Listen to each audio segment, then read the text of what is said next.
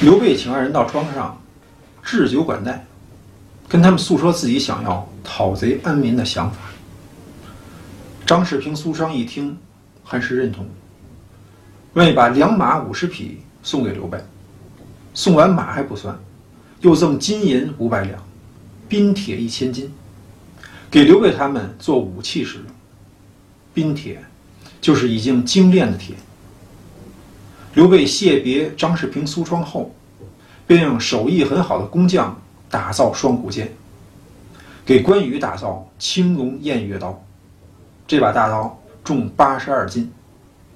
张飞造的是丈八点钢矛，又给他们三人制备了全身铠甲。有志向的几个人能够遇到一起，其实都是冥冥之中自有天意。正是大家都有相同的志向，所以行为的方向都在朝着近似的目标。那么最终的相遇，只不过是或早或晚的事情。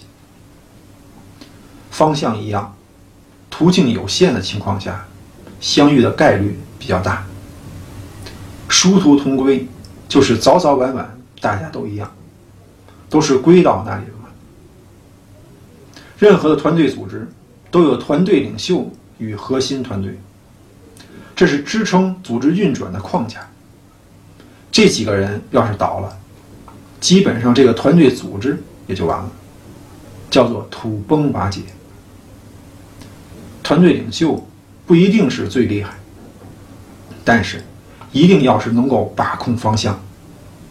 那个方向一错，越是努力越是倒霉，越是投入，日后的损失越大。但是只要团队领袖一个人没有核心团队的支持，也是很多事情都做不成。一个人有再大的能耐，也不可能像一个团队。所具备的资源与能力，一个人就算是面面俱到，他的能力也是有数量极限。就个人而言，也许这已经是非常了不起了。但是在团队运作当中，会找来一个专业人士来做一个方面、一个部件，那投入的资源与时间是个人比不了的。任何事情。最终一定是通过一个团队来完成，要把具备各种技能的人才聚集在一起，并且还要步调一致的行动，这才是团队领袖的价值所在。刘备作为刘关张三人的团队领袖，就给出一个方向，就是举兵讨贼，打败黄巾军，报效国家，建功立业。对天发誓的誓约有没有用？大家都相信就有用，大家都不相信就没有用。誓约是一种共识，就是一定范围内的人群都对一个事物有近似相同的看法。刘关张的誓约是日后很长时间的见证，他们三人是通过这种方式。建立了一种除去血缘之外的非常紧密的关系，不求同生，但愿同死。就是大家相识的时候，出生的时间已经没有办法了，但是离开的时间，希望都一样。大家一起回到那个我们出来的地方。刘关张正是因为建立了如此紧密的关系。才为以后团队组织不断发展提供了一个非常坚实，甚至可以讲是牢不可破的基础平台。但是大家也不要对结义这样的事情太过在意，心意相通，没有誓约也会长久。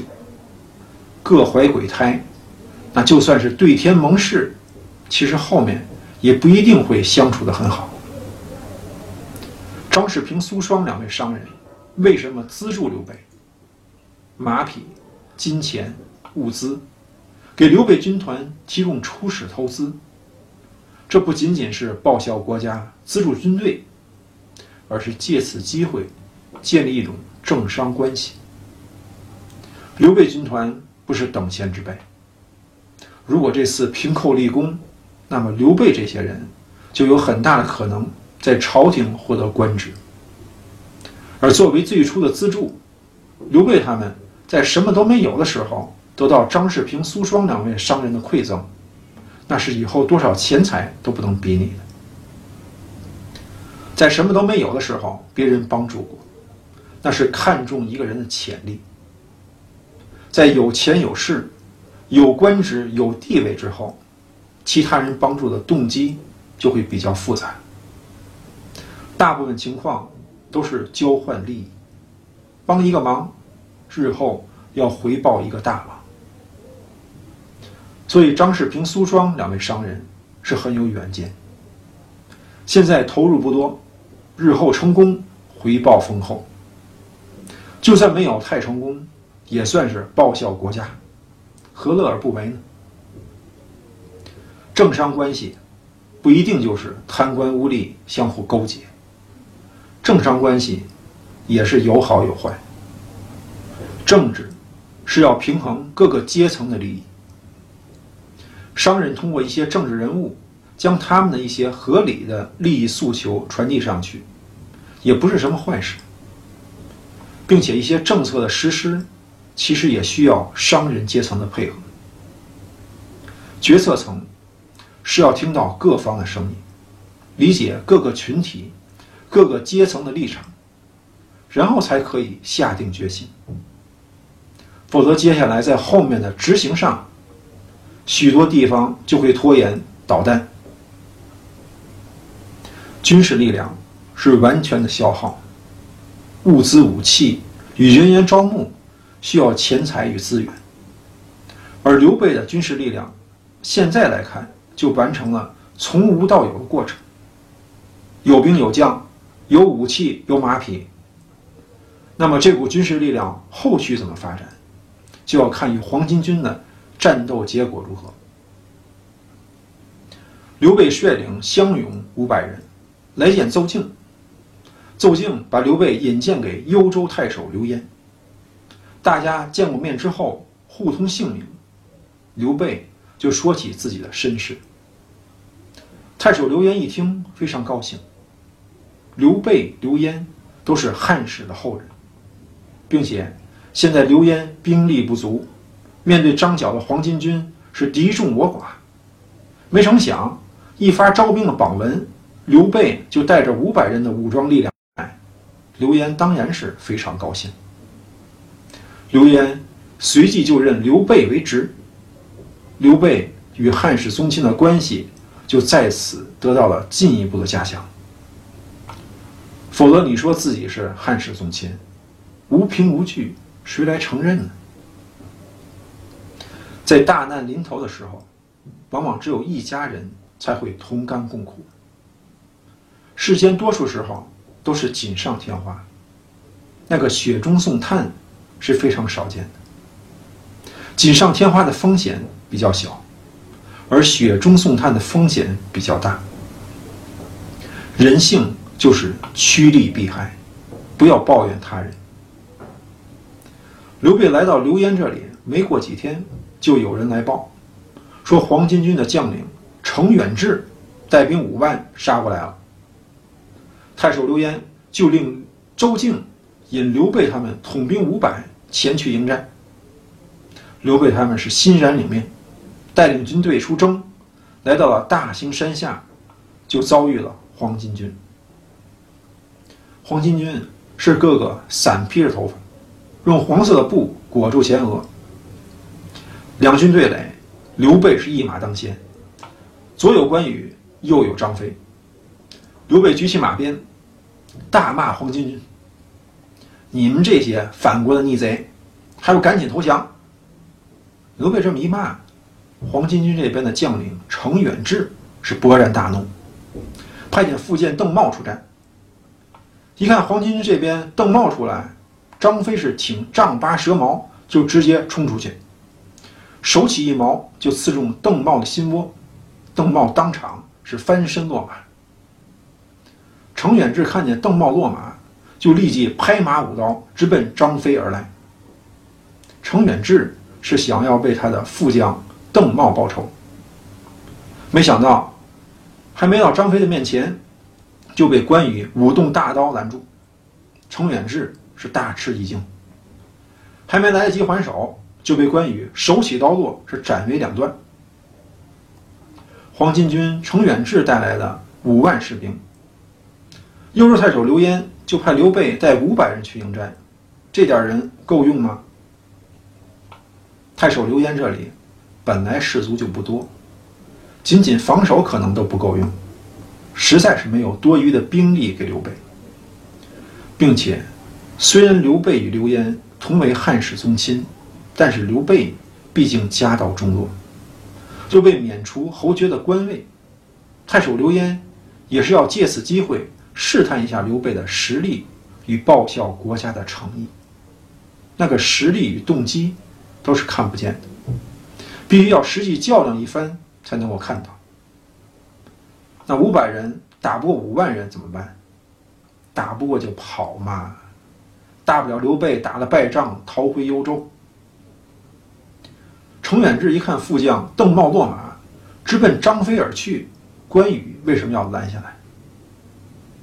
关羽是要跟张飞抢功劳吗？你打败一个，我也要打败一个。不完全是。关羽是关心三弟张飞。大家刚刚结拜，关羽对张飞各方面的能力还不是非常了解。张飞一上来。就一战成功，但是毕竟是会消耗体力。现在对方主将程远志杀过来，万一张飞有个闪失怎么办？所以关羽是关心张飞，同时也是让事情比较公允。张飞刚迎战过了，你程远志养精蓄锐，要取巧不成？所以关羽才迎上去。但是这个程远志的。也是武力相差太远，被关羽一刀就给斩为两截。程远志带来的黄巾军一看主将被斩，那是树倒猢狲散，掉头就跑。刘备指挥军队是乘胜追击，黄巾军是跑的跑，降的降，投降者不计其数。刘备领兵大胜而回，太守刘焉得知刘备大胜黄巾军。是亲自迎接，犒赏三军。转过天来，接到青州太守公瑾的求救电文。青州太守公瑾在给幽州太守刘焉的牒文上面讲，黄巾军已经把青州围困住，并且他们已经快要守不住了，请幽州太守刘焉派兵救急。太守刘焉与刘备这么一商量，刘备表示。愿意去青州救助，太守刘焉就派校尉邹靖领兵五千，和刘备、关羽、张飞前往青州。围困青州的黄巾一看奏敬、刘备率领的大军要来解救青州，就分兵展开一场混战。刘备他们是寡不敌众，退后三十里安营下寨，先安顿下来，再谋对策。刘备跟关羽、张飞一商量，敌众我寡，必须要出奇兵才能够获胜。就兵分三路，关羽领兵一千，埋伏在山的左边；张飞领兵一千，埋伏在山的右边。左右两军以鸣金为号，一同出兵接应。转过天来，刘备与邹靖带领剩余部队敲鼓行进，黄巾军出兵迎战。刘备这边没有应战，而是领兵便退。黄巾军乘势追赶，刚过山岭，刘备命令部队一起鸣金。早已埋伏在左右的关羽、张飞是两军一同杀将出来。刘备这边是后队变前队，杀了一个回马枪。刘备、关羽、张飞三路夹击，追赶过来的黄巾军是全军溃败。